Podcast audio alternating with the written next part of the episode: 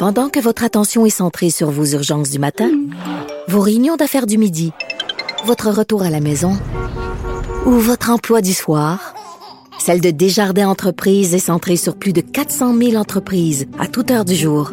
Grâce à notre connaissance des secteurs d'activité et à notre accompagnement spécialisé, nous aidons les entrepreneurs à relever chaque défi pour qu'ils puissent rester centrés sur ce qui compte, le développement de leur entreprise. Parce qu'en immobilier, faut être à son affaire. Suivez les conseils de nos experts. Via Capital, les courtiers immobiliers qu'on aime référer. Bonne écoute. Pour que l'argent fasse le bonheur, mêlez-vous de vos affaires. Avec Yves Daou et Michel Girard.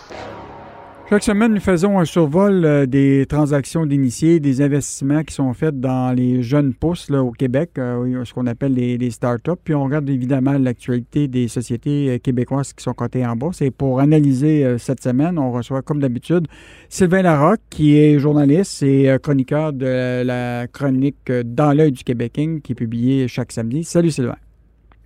Salut Yves. Je, j'étais vraiment fasciné par euh, ce nouveau géant du géotextile. Euh, même moi, je ne sais même pas c'est quoi du géotextile. Explique-nous ça. Oui, euh, un géant tranquille. Le géant tranquille de Varennes, on pourrait dire, ça s'appelle Solmax, une entreprise qui a été fondée en 1981 par un Québécois qui s'appelle Jacques Côté. Eux, ils font des toiles, des membranes et tu sais, des fois dans ton jardin, si tu veux que la mauvaise, la mauvaise Ah herbe oui. pousse, Mhm. tu mets comme une toile pour empêcher les mauvaises herbes de pousser à travers tes fleurs. Donc, eux, ils font ça, ils font des membranes et tout ça. Euh, donc, c'est assez spécialisé, mais c'est un secteur qui est en croissance parce que de plus en plus dans la construction, pour toutes sortes de raisons, on doit utiliser des membranes comme ça. Et là, Solmax vient de faire une grande acquisition en Europe, une entreprise qui était à, la fois aux États-Unis et en Europe, euh, qui s'appelle Tenkate Geosynthetics. Et donc, c'est quand même grosse. On ne sait pas le montant de la transaction, mais ce qu'on sait, c'est que c'est assez gros pour que la Caisse de dépôt et le fonds FTQ euh, aident à, la financer. Alors, euh, une belle acquisition, euh, franchement, de, cette entreprise-là, Solmax de, de Varennes. Écoute, tout le monde connaît le géant américain de la photo, Getty Image. Donc, on apprend aujourd'hui qu'ils se sont intéressés à une jeune pousse montréalaise. Oui, c'est ça. Ben là, on a une belle entreprise qui a, qui a acheté euh, en Europe, mais on a aussi une entreprise québécoise, montréalaise, euh, qui vient d'être achetée par euh, des Américains, donc Getty Images. Effectivement, Euh, l'entreprise montréalaise s'appelle Unsplash. Moi, je ne les connaissais pas, mais ça a l'air que les photographes la- connaissent beaucoup ce Mm. site web-là. Ça permet de déposer des photos et de, de les euh, et de que les, les entreprises ensuite peuvent aller chercher ces photos-là gratuitement et les utiliser pour la publicité ou toutes sortes de, projets graphiques qu'ils peuvent avoir. Euh, et donc, j'imagine que c'est une façon pour les photographes de se faire connaître. Mais en tout cas, ce site-là euh, a été lancé seulement en 2013. Il a connu un succès fou et euh, c'est un des plus gros dans son domaine. Et là, Getty Images va comme euh, fusionner ça avec deux autres sites de banque d'images euh, qui s'appellent euh, iStock et ThingStock. Ça, c'est Mhm. assez connu dans le milieu des médias, là, quand tu veux mettre des photos de génériques, quand tu veux illustrer un sujet, justement. Alors, c'est triste de voir cette, be- cette belle entreprise-là euh, quitter, ben, va, va rester à Montréal, mais en tout cas, quitter les propriétés québécoises. Mhm. Mais bon, j'imagine que les fondateurs vont, vont faire un Sais-tu petit coup d'argent. combien combien il y avait de monde qui était dans cette compagnie-là? Est-ce que tu sais? Ben, je pense qu'il était une cinquantaine. OK. Euh, c'est pas énorme, mais, c'est une belle Non, entreprise. en c'est encore du génie euh, que- dont la propriété intellectuelle, on risque de la perdre. Écoute, évidemment, le secteur euh, pharmaceutique est toujours, ou ce qu'on appelle les sciences de la vie, est toujours un secteur euh, névralgique. La pandémie nous a fait découvrir tout ça. Or, aujourd'hui, tu me parles de Ventus Thérapeutique. Oui, une entreprise qui est à la fois à Montréal et à Boston, qui a à peine deux ans, euh, mais qui vient déjà de récolter 100 millions de dollars US euh, dans une ronde de financement. Le fonds FTQ euh, met 4 millions US là- là-dedans. Euh, donc, c'est une entreprise euh, qui est assez ambitieuse. Elle veut développer des petites molécules qui peuvent s'attaquer à des protéines qui font qui sont porteuses de maladies. Et c'est souvent des, des, des maladies qui ont- dont on a essayé par tous les moyens de les traiter sans succès.